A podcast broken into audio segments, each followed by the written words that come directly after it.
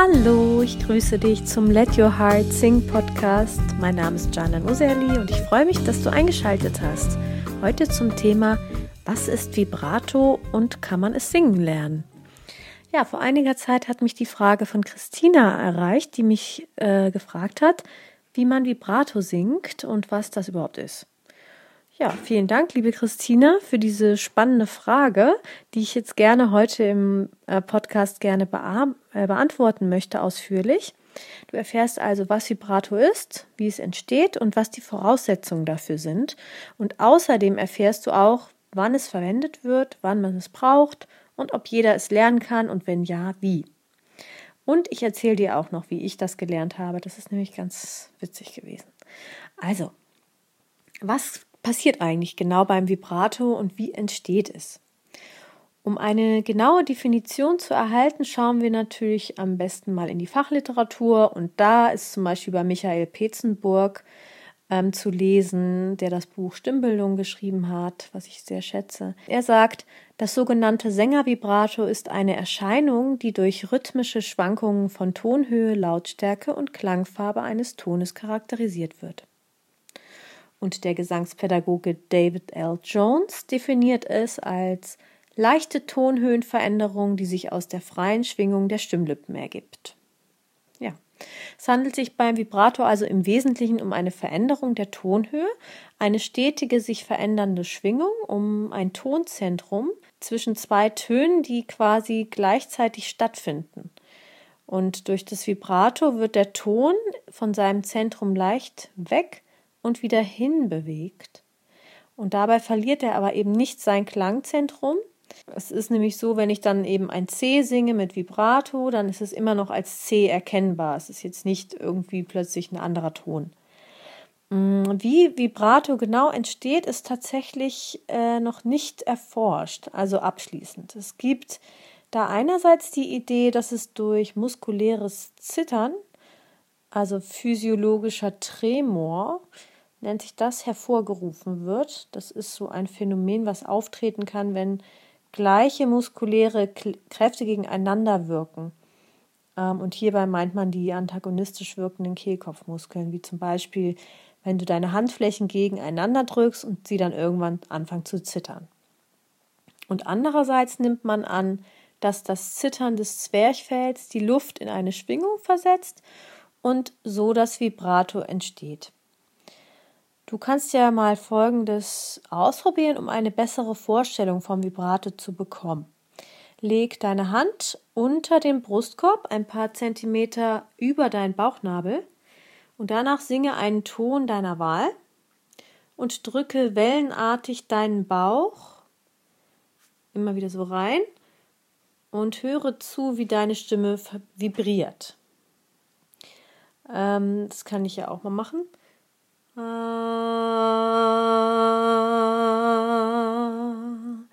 Aber das richtige Vibrato braucht jetzt nicht diese Handbewegung. Aber diese Übung kann dir trotzdem eine Idee davon geben, wie sich Vibrato anhört und auch anfühlen kann in deiner Stimme.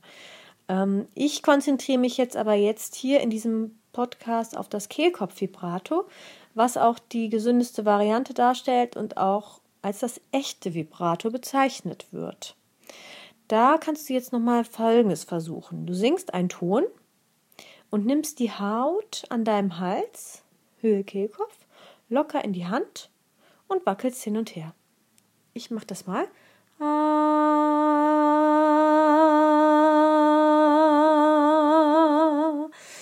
Das ist auch wieder nur einfach eine Übung, um mal so ein bisschen so ein Gefühl dafür zu bekommen, wenn man noch nie mit Vibrato gesungen hat, wie das so sich anfühlt. Und ähm, da will ich dir jetzt mal eine witzige Anekdote erzählen. Also bei mir war das so, ich habe mit 15 eine Kassette von Maria Callas ähm, geschenkt bekommen von einer Freundin. Und ich war dann natürlich hin und weg von ihrer Opernstimme. Ich habe sie rauf und runter gehört und habe immer versucht, sie nachzusingen. Äh, Maria Callas sang mit sehr viel Vibrato und das konnte ich natürlich noch nicht. Und also habe ich dann irgendwie intuitiv, wie oben beschrieben, meine Haut am Kehlkopf zwischen meine Finger genommen und habe den so ein bisschen gewackelt. Und dann hat sich das schon mal so ähnlich, bisschen so angehört und das habe ich öfter gemacht. Ja, und irgendwann konnte ich es auch singen. Also, das ist, ich weiß nicht mehr, wie das kam, aber ich hatte das Gefühl, diese Übung hat mir so ein bisschen oder meinem Kehlkopf so ein bisschen gezeigt, wie es gehen könnte. Und dann hat das tatsächlich irgendwann geklappt. Und es gibt auch tatsächlich so eine Empfehlung, dass man es durch Imitation versucht zu entwickeln. Also bei mir hat es tatsächlich geklappt. Also du kannst es gerne auch ausprobieren. Dazu kann sicherlich helfen, wenn du eben Sänger dir auch anhörst, die viel Vibrato benutzen. Die Oper ist da natürlich ein gutes Beispiel, aber Maria Callas im Besonderen natürlich, aber auch andere natürlich auch. Ja, da kommen wir zu unserer nächsten Frage, ob man Vibrato singen lernen kann. Da sind sich nämlich die Gesangspädagogen nicht richtig einig. Also es gibt da so grob genommen zwei Richtungen. Die einen sagen, Vibrato stellt sich im Laufe der Gesangsausbildung mit dem Erlernen und Ausfallen der Gesangstechnik irgendwann von selber ein.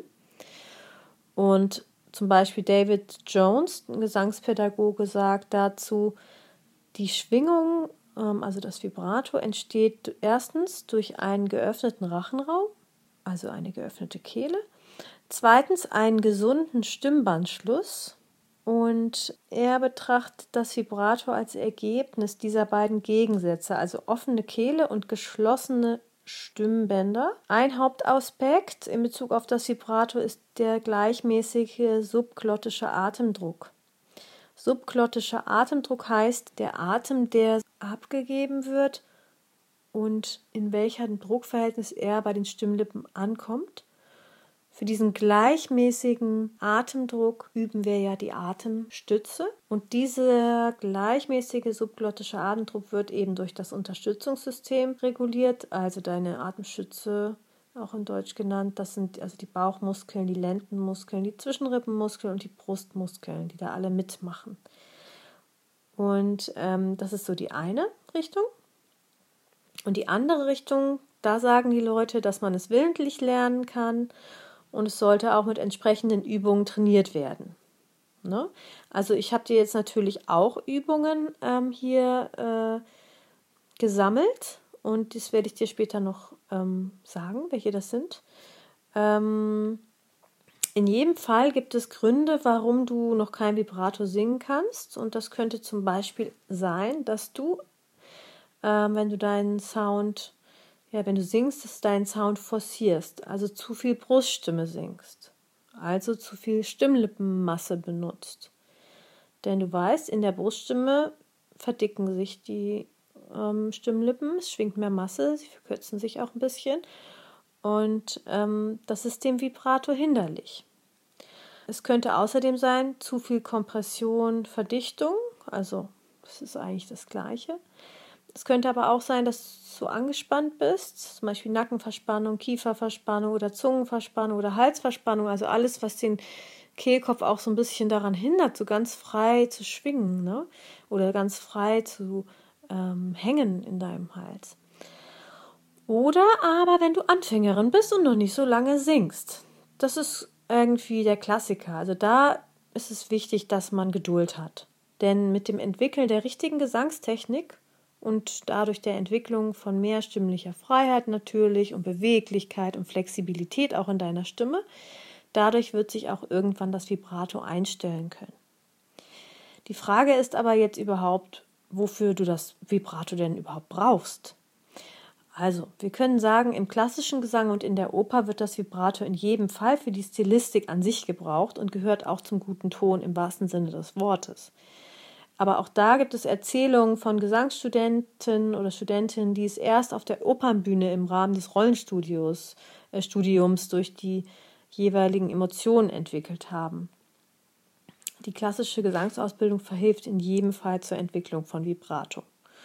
Und ähm, ich bin ja eher aus dem Pop-Jazz-Bereich und da ist es so, Vibrato ist da jetzt nicht so sehr verbreitet. Ähm, in dieser Stilistik, aber es wird auf jeden Fall gerne als Effekt eingesetzt. Und ich finde, egal welchen Stil du singst, Vibrato zu entwickeln kann auf jeden Fall nicht schaden. Im Gegenteil, es ist ein wunderbares Mittel auch, um deine Stimmlippen beim Singen zu entlasten, denn das Vibrato wirkt auch entspannend auf die Stimmlippen. Und das ist ja sehr, sehr schön. Ja, also wie kannst du jetzt Vibrato erlernen? Ich verwende in meinem Unterricht immer wieder auch Gesangsübungen aus der Klassik und mir ist es generell sehr wichtig, die Kopfstimme meiner Schülerinnen auszubilden. Denn dies verhindert eine Belastung der Stimme und verhilft der Gesunderhaltung der Stimme. Und Vibrato-Übungen würde ich immer auch im Kopfstimmenregister ausführen. Denn wie ich schon gesagt habe, also zu viel Verdichtung, zu viel Stimmlippenmasse ist eher hinderlich für das Vibrato. Bevor jetzt gleich ein paar Übungen folgen, möchte ich dich aber immer noch einladen, Geduld zu haben. Denn kann manchmal eben durch Imitation, wie in meinem Fall, funktionieren, aber wahrscheinlich auch, weil ich schon vorher immer einfach sehr viel gesungen habe, immer in der Kopfstimme, und dadurch auch ein gutes Körpergefühl hatte. Es kann in jedem Fall nicht schaden, wenn du dir Sängerinnen anhörst, die es benutzen und dann eben so eine klangliche Vorstellung auch bekommst. Ja, du kannst sie ja versuchen zu imitieren. Vielleicht funktioniert das bei dir ja auch. Und jetzt möchte ich dir gerne zwei Übungen vorstellen. Die Übung 1 ist für jedermann geeignet und für die zweite Übung, da solltest du schon ein bisschen eingesungener sein, denn das ist in Staccato und du solltest wissen, wie du das vom Zwerchfell ausgehend machst. Falls nicht, bleib einfach bei der ersten Übung. Und zwar Übung 1 das Kehlkopfvibrato kann durch das Wechseln zwischen zwei nah aneinander liegenden Tönen geübt werden. Geeignet ist dafür zum Beispiel das Intervall der großen Sekunde zwischen F und G zum Beispiel oder die kleine Sekunde natürlich auch. Ähm, wähle einen Ton in Kopfstimme, Mischstimme und wechsle zwischen zwei Tönen hin und her auf Mi, möglichst in gleichmäßiger Bewegung und versuche es immer schneller, so schnell es halt geht. Also starte erstmal langsam und kannst ja auch erstmal mit einer großen Sekunde, also dem Intervall, das ist einfach ein Ganzton, anfangen und später mit einem Halbton weitermachen. Und dann kannst du dann auch irgendwann noch näher aneinander liegende Töne verwenden, also so Vierteltöne oder so. Ja, wir machen das jetzt mal mit Mi mit einem ähm, Ganzton. Und ich starte jetzt mal bei diesem Ton. Mi. Es ist auf jeden Fall Kopfstimme, die ich gerade benutze. Mi.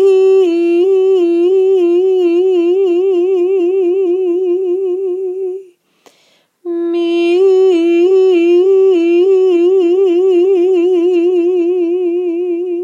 Genau, das wollen wir, dass es dann irgendwann in so ein Schwingen übergeht. Wenn das jetzt noch nicht geht, also in dieses Vibrato, dann reicht es auch erstmal dieses Mi so schnell wie möglich zu üben. Genau, und die nächste Übung, die ist wie gesagt auf auch einem Ton, eher in der Kopfstimme auch wieder. Und da wollen wir ein, wollen wir folgendes machen: Staccato vom Zwerchfell her anfangen und dann auf I ähm, ausklingen lassen. Also Staccato machen wir auf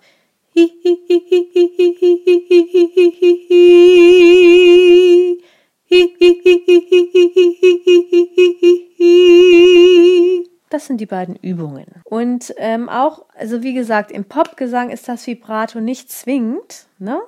Ähm, das wird nur ab und zu als Effekt benutzt. Aber wenn dich das interessiert mit dem Vibrato, dann hör doch wirklich mal genauer hin. Generell äh, bei allen deinen Lieblingssängern oder auch bei anderen Sängern, ob sie es anwenden und wenn ja, wann und wie. Und ja, hab einfach wirklich Geduld, denn es kann als Anfängerin einfach seine Zeit brauchen, bis sich Vibrato entwickelt. Ja, und ich hoffe, dass dir jetzt dieser Podcast dabei geholfen hat, so ein bisschen besser zu verstehen, was Vibrato ist und wie es entsteht und was bei der Entwicklung von Vibrato förderlich ist. Bei Fragen schreib mir gerne und ich hoffe, du ähm, hast eine schöne Zeit beim Entdecken des Vibrato und freue mich, wenn du beim nächsten Podcast wieder dabei bist. Let Your Heart Sing. Ich grüße dich herzlich, deine Janan.